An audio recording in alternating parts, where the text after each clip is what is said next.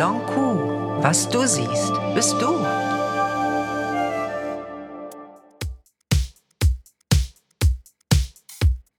Ja, hallo. Schön, dass ihr wieder zu meinem Podcast da seid. Ich habe heute einen Gast, nämlich den Darius Natschmi. Und der ist HNO-Arzt und der ist besonders darauf spezialisiert, dass wenn ihr einen Freund habt, der fürchterlich schnarcht, man da etwas gegen tun kann. Das heißt, ihr müsst euch, müsst euch nicht trennen von dem Freund, sondern ihr schickt ihn einfach zu Darius. Darius, magst du dich einmal kurz vorstellen? Ja, hallo Gabriele. Schön, dass ich da in meinem Podcast mal sein kann. Das ist mein erster. Ich bin Darius Natschmi, ich bin Hals-Nasen-Ohrenarzt, jetzt seit ungefähr 25 Jahren. Und seit mehr als 20 Jahren beschäftige ich mich mit dem Thema Schnarchen und Schlafstörungen. Ein wichtiges Thema, weil das unheimlich viele Menschen betrifft. Genau genommen sogar in Deutschland circa 18 Millionen Menschen, die mit diesem Thema zu tun haben. Wow, das ist ja richtig viel. Und ähm, ich kenne ja auch viele Menschen, die schnarchen. Also ich glaube, äh, mir passiert das manchmal auch, wenn ich auf dem Rücken liege. Also ich glaube, so was die Menschen sagen, die mit mir dann mal in einem Bett übernachtet haben. Also eigentlich schnarche ich nicht, aber wenn ich auf dem Rücken liege, kann das schon mal passieren. Und dann wird man ja so selbst wach, ne? Und dann kommt dieses dieses Geräusch. Aber ich glaube, das, wovon du redest, ist nochmal was anderes. Ne? Das sind dann Menschen, die zu dir kommen, die da wirklich auch gehandicapt sind teilweise. Ne? Was erlebst du denn da? Was kommen denn da überhaupt für Menschen zu dir? Ja, es kommen alle möglichen Menschen, alle Altersklassen, junge, ältere, ähm, Frauen, Männer, selbst kleine Kinder haben schon ein Schnarchproblem. Und ähm, es gibt eigentlich gar keine Einschränkungen vom Alter. Und es ist auch ein, nur ein Klischee, dass nur dicke Männer schnarchen, sondern wir haben auch ganz schlanke Menschen, die schnarchen. Denn das Entscheidende sind die Engstellen, die die Leute oder die Patienten in ihrem Rachen, in der Nase, im Schlundbereich haben. Und unsere Aufgabe ist, die Engstängeln herauszufinden, damit man das therapieren kann. Und wenn die Leute zu dir kommen, ähm, sagen die auch direkt, ich brauche Hilfe? Oder ist das so, dass die, ja, ich meine, es ist ja auch immer so ein Thema, ne? So, ich schnarche, will ja eigentlich keiner richtig ja, zugeben. Ne? Ja, also wir haben auch da viele unterschiedliche Sachen. Wir haben welche, die kommen, weil sie morgens immer müde sind, weil sie Tagesmüdigkeit haben. Über das Schnarchen weil sie, weil? Ja, weil ah. sie Leistungsfähigkeit sehr, sehr abnimmt, wenn die Schlafqualität schlecht wird. Okay. Und Schlafen ist ja mit das Wichtigste. Wenn wir nicht erholt schlafen, dann ist einfach auch unser Tag schwieriger, es ist anstrengender, wir werden schnell müde und im Schlaf werden die Weichen gestellt und wenn die Schlafqualität schlecht ist durch das Schnarchen, dann haben die Leute tagsüber Probleme. Das ist aber jetzt mal eine ganz wichtige Information. Ne? Also denn ähm, tagsüber dieses Müde sein könnte ja dann tatsächlich auch damit zu tun haben. Wenn ich jetzt keinen äh, mit keinem Partner zusammenlebe, also es gibt ja auch eine Menge Singles, wie, wie kriege ich denn daraus, ob ich nachts schlaf, schnarche? Also wenn ich jetzt nicht gut schlafe, ne? Man wird ja auch wach, also zwischendurch hat man das ja mal, oder ich weiß nicht, ob ihr das kennt, wenn ihr so im Flugzeug seid oder im Zug und man schläft mal so einen Moment ein, dann kommt das auch. Aber wie, wie kann man denn rauskriegen, ob man nachts schnarcht? Also wenn ich jetzt zu dir komme und sage, du, ich weiß gar nicht, aber ich fühle mich morgens manchmal müde, kannst du das rausfinden? Ja, also die, wenn, wenn die Patienten kommen und sagen, ich bin immer morgens müde oder ich habe Tagesmüdigkeit und es ist kein Schlafpartner da, der meckert, dann machen wir Schlafmessungen. Aber in den meisten Fällen haben wir entweder die Partner, die den darauf aufmerksam machen. Das sind etwas häufiger sind es die Frauen, mhm. die die Männer darauf aufmerksam machen, weil es sind etwas häufiger die Männer, die schnarchen. Und die, da ist es oft so, wenn die dann nicht nur schnarchen, sondern Atemaussätze haben, dann ist es so, dass die Ehepartner oder überhaupt die Schlafpartner äh, beunruhigt sind. Davor sind sie eigentlich nur genervt. Also ein schnarchender Mann im Bett kann äh, den Frieden zu Hause schon sehr auf die Probe stellen und nicht alle haben immer die Möglichkeit auszuweichen oder mal in ein anderes Zimmer zu gehen. Spätestens im Urlaub werden zwei, müssen zwei Zimmer gebucht werden. Das kann sehr anstrengend sein für eine Partnerschaft, gerade wenn, der, wenn die erste heiße Liebe ein bisschen vor, vorbei ist dann. Dann haben wir natürlich Single-Menschen, das sind sogar häufiger Frauen. Männer sind ja relativ ähm, schmerzlos, was das angeht. Das stört Männer eigentlich kaum, dass sie schnarchen. Die kommen wirklich, wenn sie sehr, sehr müde sind und die Leistungsfähigkeit nicht mehr so stimmt. Frauen ist es oft einfach peinlich. Ja. Nicht? Und sie haben, möchten ja auch vielleicht wieder jemanden kennenlernen. Und deswegen haben wir da eigentlich oft Single-Frauen, die sagen, ich muss jetzt was machen, weil mein letzter Partner, der hat mir gesagt, dass ich schnarche. Mhm. Oder Will keiner gerne jemand. hören. Ne? Und dann möchten die unbedingt, bevor sie wieder in eine Partnerschaft gehen, möchten sie unbedingt, dass irgendwas passiert, dass wir da uns das angucken. Ja, das, ähm, also da braucht man also keine Angst zu haben. Ne? Für alle, die, die jetzt zuhören, wenn ihr schnarcht, müsst also keine Angst haben. Es ist kein Grund, niemanden kennenzulernen. Man kann da also ähm, helfen. Jetzt habe ich eben rausgehört, du hast aber gesagt, es gibt auch ähm, es gibt auch irgendwie dann ein Schnarchen, was gefährlicher ist, oder? Ja, also der, der Krankheitswert vom Schnarchen ist die Atemwegsverengung. Nicht? Wenn wir, so entsteht ja überhaupt erstmal Schnarchen. Wenn wir in den Schlaf kommen, dann entspannt unsere gesamte Muskulatur mhm. im oberen Rachenbereich, im Schlundbereich. Die Nase wird meistens ein bisschen enger und wir haben sehr viel Muskeln im Schlundbereich. Das ist das Gaumensegel, das Zäpfchen, die Zunge ist der größte Muskel dort. Und in Richtung Schlaf wird das alles weicher ähm, erschlafft ein wenig und dabei wird es enger. Und dann muss derjenige, der schläft, gegen diese Enge anatmen. Ah, und das erhöht die Atemanstrengung. Und dann gibt es welche, die nur sehr angestrengt sind, die schwitzen beispielsweise sehr viel nachts. Und es gibt dann Leute, die wirklich Atemstopps haben. Das heißt, der Atemweg kollabiert annähernd zu 100 Prozent, also völlig. Also die, die würden dann nachts, kann, kannst du das mal erklären? Wie? Die haben Atempausen, das heißt, die mhm. schnarchen, so berichten das die Schlafpartner, die schnarchen und plötzlich wird es still und diese Stille, die kann 10, 20, 30 Sekunden, 40 wow. Sekunden okay. dauern und dann ähm, kommt ein nach Luft japsen, dann ist es so, dass die plötzlich äh, ganz stark nach Luft dringen, dann sind die auch fast wach. Mhm. Und wenn man das sehr oft im Schlaf hat, manche haben das 30 Mal, 40 Mal im Schlaf, pro Stunde solche Ereignisse, dann ist die Schlafqualität natürlich entsprechend schlecht. Ja, nicht nur das. Ich kann mir vorstellen, dann bekommt man ja aber auch Angst irgendwann. Ne? Also wenn ich jetzt überlege, das würde mir passieren, ich glaube, da würde ich auch irgendwann Angst kriegen, ne? dass, man, dass man stirbt, erstickt genau. oder... Also der Schläfer selbst merkt das nicht so und diese Atempausen... Der, also der merkt die, das nicht, der, der hat die kaum. Aussätze und genau. merkt es er merkt nicht. es okay. kaum. Ähm, wenn er ganz, dass er ganz wach wird passiert nämlich auch gar nicht, sondern er ist irgendwo zwischen Wach und Leichtschlaf und noch nicht wach. Die Patienten können sich am Morgen auch nicht an die Aussätze erinnern. Die können sich daran erinnern, dass sie mal zur Toilette waren vielleicht, mhm. aber nicht an die Atempausen. Das ist etwas, was eigentlich eher der Schlafpartner merkt oder wir natürlich dann mit den Schlafmessungen. Mhm. Und so eine Schlafmessung, ähm, also wie stelle ich mir das denn vor? Wie läuft das denn? Komme ich hier hin und muss hier nachts bei dir übernachten oder wie? Ja, sowas gibt es auch. Es gibt natürlich Schlaflabore. Das ist meistens auch für so etwas speziellere. Es gibt ja auch neurologische Schlafstörungen, aber das, was äh, bei uns alles herkommt, das sind eigentlich Patienten, die dieses enge Gefühl haben, also eine verengende Schlafstopperkrankung, so nennen wir das. Und äh, da können wir das alles ambulant messen. Die mhm. kriegen also Instrumente an die Hand. Das sieht beispielsweise aus wie so eine Apple-Uhr.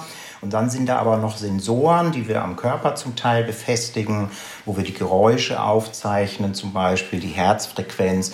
Wir können den Sauerstoffgehalt im Blut messen. Wow. Das, man kann also sehen, wie die in diesen Atemstopps einen Sauerstoffmangel entwickeln, aber wir haben heute auch Methoden, wie wir die Atemanstrengung selbst messen. Das sind so kleine Sonden, die wir abends äh, dem Patienten durch die Nase in den Rachen einlegen und dann können wir nachts auch die, Druck, die Druckanstrengung, also die Atemanstrengung ganz direkt messen. Und dann können wir dem Patienten hinterher eine Empfehlung geben, ob das eine, beispielsweise eine Operation ist und wenn, dann welche oder ob er eventuell vielleicht sogar so eine Schlafmaske braucht. Und eine Schlafmaske, was ist das denn? Also ich kenne ja Schönheitsmasken, ne? bin ja Frau, aber was ist denn so eine Schlafmaske? Ja, also eine Schlafmaske, das ist was, was nicht so schön ist.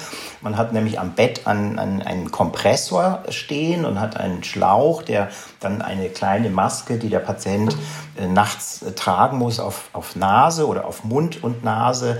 Und diese beiden Geräte sind miteinander verbunden und geben einen Druck in das System, also in die Atemwege, damit der Atemweg eben nicht kollabiert. Mhm. Das ist uh. eine sehr gute Methode auch, mhm. aber wir haben sehr viele Patienten, die das nicht akzeptieren können. Also mhm. einmal wollen sie es vielleicht nicht, weil es natürlich auch den Schlafpartner stört. Ist ja fast das noch ist, schlimmer als Schnarchen, ist, ne? Genau. Aber es kann manchmal ist ein technisches äh, Geräusch für den mhm. Schlafpartner besser zu ertragen als das Schnarchen selbst. Also ah, das okay. kann durchaus funktionieren.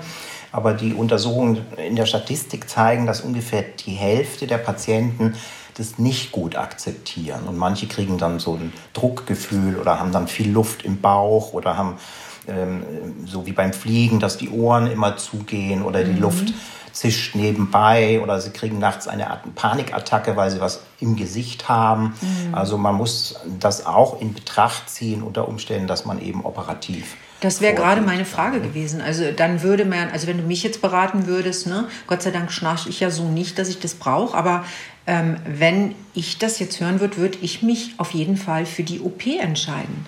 Ähm, wie läuft so eine OP denn dann ab? Also wie muss ich mir das denn vorstellen? Muss ich da tagelang ins Krankenhaus oder? Nein, also wir können heute die meisten Sachen können wir heute ambulant operieren. Also es sind sehr wenige Dinge, die noch ins Krankenhaus führen. Das ist zum Beispiel, wenn jemand, wenn das hintere Ende der Zunge sehr, sehr dick ist dann gibt es Operationen, wo man da im hinteren Bereich was macht. Das kann man nicht so gut in der ambulanten Chirurgie machen, aber vor allem die Nase, das ist ja mit die häufigste Ursache, ist ja die Nase und äh, das, der weiche Gaumen, das Gaumensegel, vielleicht auch noch große Mandeln. Und das lässt sich heute alles in der Ambulanzchirurgie machen. Da gehen die Patienten eine Stunde nach so einer Operation nach Hause wieder. Wow, und, und hören dann auf zu schnarchen? Also, ja, nicht sofort. Es ist ja immer so, es braucht eine Wundheilung. Das ist ja wie, wenn man ein Knie operiert, kann man am nächsten Tag noch nicht Fußball spielen. Aber ungefähr, wenn die Wundheilung abgeklungen ist, zwei Wochen, drei Wochen, haben die Patienten schon auch ein bisschen Schluckbeschwerden. Ganz angenehm ist es nicht aber nicht mehr wie diese alten Operationen, die wir mhm. mal ganz früher alle gelernt haben. Die waren sehr, sehr unangenehm. Und äh, das ist heute sehr gut in der Ambulanzchirurgie machbar. Also da würde ich mich ja auf jeden Fall ähm, für entscheiden, muss ja. ich jetzt ganz klar sagen. Es gibt ne? natürlich mal Patienten, die ein so hohes Risiko haben für so eine mhm. Operation, weil das sind ja nicht nur Schnarcher, wo der Schlafpartner meckert, sondern wir haben auch streckenweise sehr schwer kranke Menschen, mhm. weil diese Schlafapnoe ist ein Risikofaktor für die ganzen großen Gruppen der Herz-Kreislauf-Erkrankungen. Also man ah, okay. hat alle Patienten, die, sagen wir mal, einen Schlaganfall, einen Herzinfarkt gehabt haben, Bluthochdruck, Herzrhythmusstörungen, Arteriosklerose, hat man untersucht auf die Frage hin, ob sie eine solche Atemstopperkrankung haben. Und das ist eine so hohe Korrelation, dass es sich also immer lohnt eigentlich, wenn Patienten sowas mal haben im Herz-Kreislauf-Bereich, dass man auch mal nach dem Schlaf fragt und auch mal den Schlaf untersucht. Mhm. Jetzt hast du eben das Wort neurologisch einmal fallen lassen. Kannst du da irgendwie nochmal sagen, was ist denn da der Unterschied? Also das, das entsteht dann wie? Das, das eine, wie es genau entsteht, weiß man gar nicht unbedingt. Es gibt ein paar Medikamente, mit denen man das behandeln kann. Aber der Unterschied ist, dass die äh, Apnoe, also der Atemstopp, der bei uns hauptsächlich landet, ist ja eine Verengung. Das heißt, das Zwerchfell bewegt sich, der Patient atmet, nur durch die Enge wird keine Luft mehr transportiert. Das nennen wir eine obstruktive oder verengende Apnoe. Mhm. Und im Gegensatz gibt es sogenannte zentrale Apnoen. Das ist eine Regulationsstörung vom Gehirn. Das Gehirn gibt dem Zwerchfell gar nicht den Antrieb zu mhm. atmen. Das haben wir in unserem Bereich ganz, ganz selten und das wird auch von uns gar nicht behandelt, sondern das machen dann Neurologen. Weißt du, wenn ich dir jetzt so zuhöre, ne, dann kommt mir so die Idee, ja, Schnarchen ist das eine, aber es geht ja auch ganz viel gerade in unserem Gespräch über die Atmung. Und ich glaube, ich habe gerade so für mich gedacht, ist ja vielleicht auch mal spannend, ohne dass man jetzt denkt, okay, man muss das wegen dem Schnarchen machen, die Atmung an sich mal überprüfen zu lassen. Ne? Denn äh, wir haben das ja oft auch tagsüber, glaube ich, dass wir alle so merken, wir atmen eigentlich gar nicht mehr richtig. Und es ist ja so wichtig, wirklich gut und richtig zu atmen. Ist das zum Beispiel auch was, wo man sagt, also Menschen, die sich immer wieder dabei ertappen, dass sie auch tagsüber nicht richtig atmen, dass die viel anfälliger dann sind? Das hat wahrscheinlich damit weniger zu tun, oder? Nein, das können auch so Stressphänomene sein, mhm. aber ein, ein, Bezug von, von Atmung am Tage ähm, gegenüber dem Schnarchen gibt es eigentlich nicht unbedingt. Nicht, ne? Es gibt natürlich Leute, die äh, Patienten, die nachts kaum Luft bekommen, mhm. weil es eng wird und die aber auch vielleicht tagsüber schon ständig Mundatmer sind. Die haben dann vielleicht ganz andere Probleme, die mal so einen Hinweis geben können. Zum Beispiel, wenn die schon morgens mit einer Heiserkeit aufwachen Und wenn sie tagsüber bei starker Stimmbelastung irgendwann die Stimme wegbleibt, dann ist das schon auch mal so ein Hinweis darauf, mhm. dass vielleicht in der Nacht was nicht in Ordnung ist. Mhm. Das fragen wir dann alles ab und wir freuen uns auch immer, wenn die Schnarcher mit ihren Schlafpartnern kommen, ah, weil uns die okay. häufig Hört ganz ihr? viel erzählen können, wie die Nacht ist und auch die Befindlichkeit ist. Und das erklärt auch oft, das ist ja oft ein bisschen Ver Verständnis. Und man muss auch sagen, Schnarchen ist ein sehr emotionales Geräusch. Das kann also einen Schlafpartner richtig auf die Palme bringen. Mhm. Fast wie ein Räusperzwang. Bei älteren Männern, das ist noch schlimmer. Ähm, und das ist eigentlich ganz, ganz schön, wenn wir immer den Schlafpartner dabei haben. Naja, ich mache ja auch Paartherapie. Also ich kann ja an der Stelle dann jetzt hier sagen, ähm, das sollte man dann auch immer noch mal abfragen, vielleicht auch als Paartherapeut. Ne? Wie ist das denn nachts mit dem Schnarchen? Oder gab es über lange Zeit Schnarchphasen, die dann die Aggression in die Beziehung mit reingebracht haben? Ähm, du weißt, dass ich Kinder sehr liebe, deswegen muss ich das Thema Kinder jetzt hier einfach noch mal für mich abklären. Es ist aber doch ein Unterschied, ne? ob ein Kind schon schnarcht. Also wenn das Kind, ich meine, ich kann mir irgendwie vorstellen, was du eben sagst, auch so ein, wenn man älter wird oder so. Aber ein Kind, das ist für mich immer so, ähm, das ist ja nochmal was ganz anderes, ne? Ja, aber es ist eigentlich nicht viel anders, weil ähm, das, was die Erschlaffung des Gewebes beim älteren Menschen ist, das ist oft beim Kind schon einfach die schon grundsätzlich die anatomische Enge. Bei Kindern ist alles viel kleiner. Ja, und natürlich ist auch mhm. der Schlund-Rachenbereich viel enger. Mhm. Und im Verhältnis zum Erwachsenen haben Kinder sehr viel größere Mandeln. Also bei Kindern sind es meistens die Mandeln die das ah. machen. Und das ist natürlich für Eltern besonders sehr, sehr anstrengend, wenn Kinder solche Atemaussätze haben, weil Eltern sowieso oft immer auf die, gerade auf kleine Kinder, drei Kinder, dreijährige, vierjährige, extrem drauf achten. Und wenn die dann mhm. plötzlich Atemaussätze haben, dann ist das schon sehr beunruhigend. Da ist meistens der Grund eine sehr große Gaumenmandel. Mhm. Und das ist eine sehr einfache Therapie. Wenn wir dann äh, da operativ vorgehen, wird von der Mandel nicht wie früher, da hat man ja die Mandel immer ganz entfernt, sondern wir nehmen von jeder Seite ungefähr die Hälfte weg. Ah, okay. Und dann hat man einen freien Atemweg. Ich kann mal als Beispiel aus meiner eigenen Familie, meine zweite Tochter, die hatte eine sehr schwere Schlafapnoe, die hat also jede Nacht äh, äh, hat sich da geröchelt und die hat mhm. geschwitzt unheimlich. Die hat also jede Nacht zweimal ihren Schlafanzug durchgeschwitzt. Wow. Und dann äh, ist sie operiert worden und es war am nächsten Tag alles weg. Wow, ja, am also nächsten Tag war äh, erstmal eine ganz beunruhigende Stille. Nicht, wir mussten immer hingehen, weil wir dachten, atmet sie überhaupt noch. Mhm. Aber dann war das weg nach einem Tag. Also ich finde, du nimmst gerade jedem die Angst. Ne? Das ist ähm, für mich, wenn ich dir zuhöre, denke ich, ja, die Leute reden immer über Schnarchen, aber man muss also auch wirklich da gar keine Sorge haben. Auch hier, wenn man sich auf die Lösung konzentriert und nicht auf das Problem, ist es einfach zu lösen. Viel einfacher, als man im ersten Moment denkt. Ne?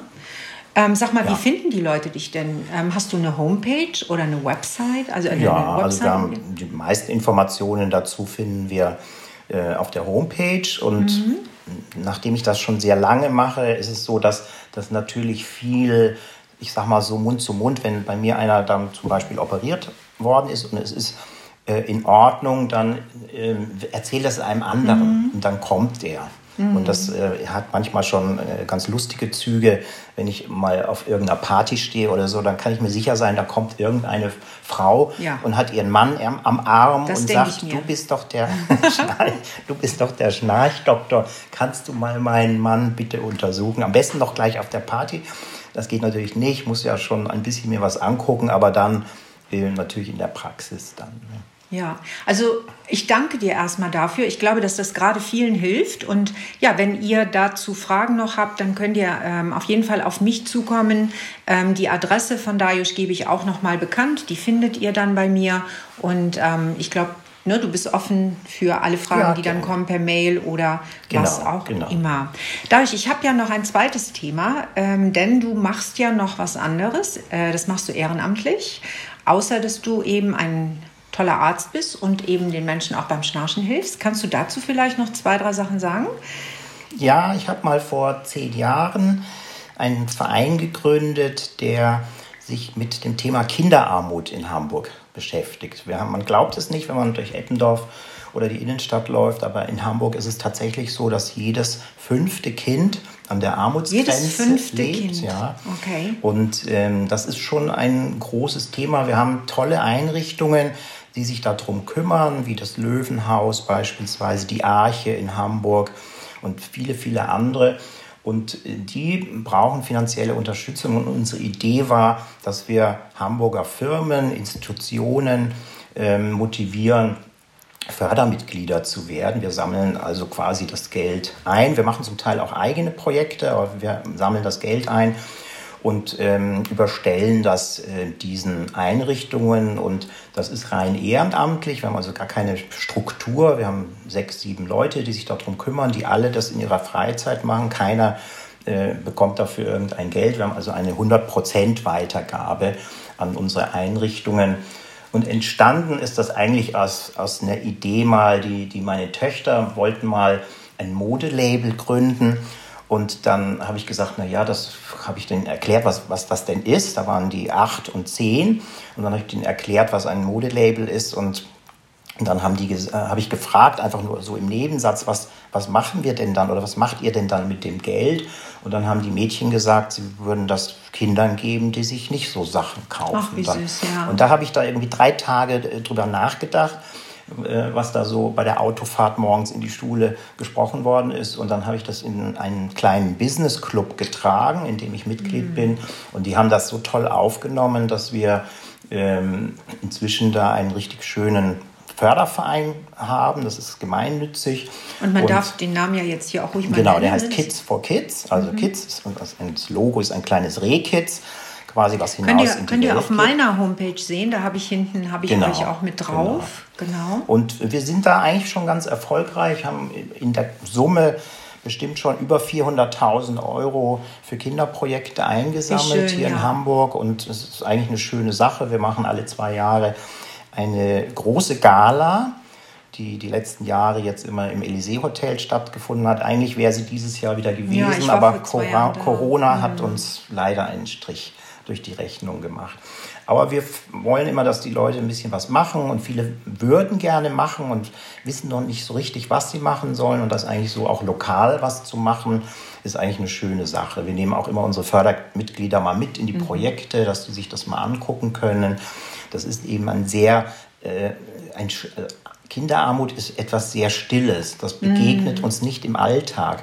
Das ist ein, es hat sehr viel mit Scham zu tun und Eltern, die ähm, Kinder haben, die, die an der Armutsgrenze sind, das fällt uns überhaupt nicht auf im Alltag, weil die alles daran setzen, das zu kaschieren. Aber wir sehen das halt in den Projekten, dass es da viele Kinder gibt. Da gibt es kein Mittagessen zu Hause, es gibt keine Ferien die können nicht schwimmen, weil sie mit im Alter von 14, weil sie noch nie in einem Schwimmbad waren. Mhm. Und das ist schon äh, ein großes Thema in Hamburg. Und ich finde das auch wichtig, darüber zu reden, denn man guckt ja immer so ins Ausland. Ne? Da ist es genauso wichtig, Kindern zu helfen. Aber hier in Hamburg würde man es eben einfach nicht vermuten. Das ist richtig, ja. ja. Und da haben viele Leute das ist natürlich toll, man muss sich auch im Ausland natürlich äh, engagieren, aber für viele ist so diese Nähe, dass sie so direkt wissen, was damit passiert, weil mhm. dann auch wirklich Projekte umgesetzt werden. Wir haben zum Beispiel den Meyers Ponyhof, das ist eine ganz zauberhafte Einrichtung in Harburg. Da war äh, die Reitbahn komplett kaputt. Da sind also sehr, sehr viele Kinder gewesen. Die haben sieben, acht Pferde, haben, einen, haben therapeutisches Reiten auch dort von den Alsterdorfer Anstalten. Mhm. Und äh, die standen vor dem finanziellen Aus, weil es keinen gab. Und dann haben wir den die komplette Bahn, die ganze Reitbahn äh, gefördert, ein, ein therapeutisches Pferd, sodass solche Einrichtungen auch einfach am Leben bleiben, Ach, die so gar keinen staatlichen Zuschuss haben. Und das ist dann auch immer eine schöne Sache, wenn dann hinterher so ein Projekt weiter funktioniert. Mhm. Ja, ich höre das ab und zu. Ich habe ja auch Lehrer, die zu mir kommen, die mir das natürlich dann auch erzählen, ne, dass die Kinder teilweise noch nicht mal eine Zahnbürste haben, also die man ja, ihnen kaufen muss, ja. oder eben auch keine Schulbrote mitkommen. Und von daher ist das ja, ja eine, ähm, eine, tolle Geschichte. Ähm, wenn jetzt jemand da äh, helfen will, geht das auch, dass jemand, braucht ihr auch, auch Menschen, die vor Ort dann irgendwie helfen, Essen ausgeben, Brote schmieren oder sonstige Sachen machen? Oder geht es da eher darum, dass man sagt, man ähm, unterstützt euch finanziell? Weil ich kenne auch wiederum Menschen, die, denen es selber eben finanziell nicht so gut geht, die aber trotzdem auch manchmal gerne helfen möchten. Geht sowas auch oder ist ja, das? Das ist alles, alles möglich, weil ähm, natürlich finanziell ist immer gut, weil wir dann den Einrichtungen selber so ein bisschen überlassen können, was sie damit anschaffen. Mhm. Aber wir haben auch Leute, die Sachspenden, gerade jetzt zum Beispiel Computer war ein ganz großes so, Thema, okay. weil ja durch den Lockdown äh, gerade in, in diesen Stadtteilen äh, die Kinder völlig abgekoppelt sind. Das ja. ist ja nicht wie in, in den reicheren Familien, da hat nicht jeder einen Laptop, ja. da gibt es vielleicht ein Handy und vielleicht gibt es auch noch einen älteren Computer. Da sind aber dann vielleicht fünf Kinder, die da Zugriff drauf haben wollen. Mhm. Das heißt, ähm, dass die Schulen zum Teil den Kontakt zu ihren Kindern völlig verloren haben über Monate. Und äh, das muss dann mühevoll wiederhergestellt werden. Mhm. Aber es kann auch jemand einfach Fördermitglied werden, so wie wir das alle sind für 30 Euro im Monat oder 20 mhm. oder 40. Das, ja das, kann man alles machen. Ich äh, mhm. kann das auch nutzen, wenn das jetzt eine Firma ist, dann können Sie auch ein bisschen Werbung selbst machen. Das ist ja schön, was Gutes zu tun, aber man darf dann auch selbst durchaus drüber berichten. Das wollen wir so. Nicht? In mhm. Deutschland ist das noch nicht so üblich, aber in Amerika ähm, nennt sich das ja Corporate Social Responsibility, das heißt, dass eben auch Firmen eine gesellschaftliche Mitverantwortung übernehmen. Und das ist etwas, wo dann natürlich auch mhm. Werbung ein bisschen gemacht werden kann. Das kann eine Firma ihren Kunden auch sagen, mein Betrieb kümmert sich um die Hamburger Kinder. Das ist dann eigentlich auch eine schöne Sache. Du, also ich finde, wenn es den Kindern hilft, ist das doch auch eine tolle Geschichte. Ne? Und so, ähm, und aber sowas wie, also sowas wie mal Essen ausgeben oder so, sowas gibt Doch, es dann das gibt's auch. auch. Das, das machen wir auch. Wir haben jetzt ah. zum Beispiel eine Bank, eine Hamburger Privatbank. Die werden, ich glaube, das ist in drei Wochen ungefähr, da werden die an einem Samstag mit acht Mitarbeitern mhm. äh, zum Beispiel auf diesen Ponyhof kommen. Mhm. Da gibt es jetzt allerlei zu tun. Der muss winterfest gemacht werden und da muss ein Dach repariert werden und dann kommen die da, dann kommen die Bankangestellten, kommen Toll. dorthin und helfen uns. Also solche Sachen äh, machen wir dann auch mal gelegentlich. Das ist nicht ganz so viel.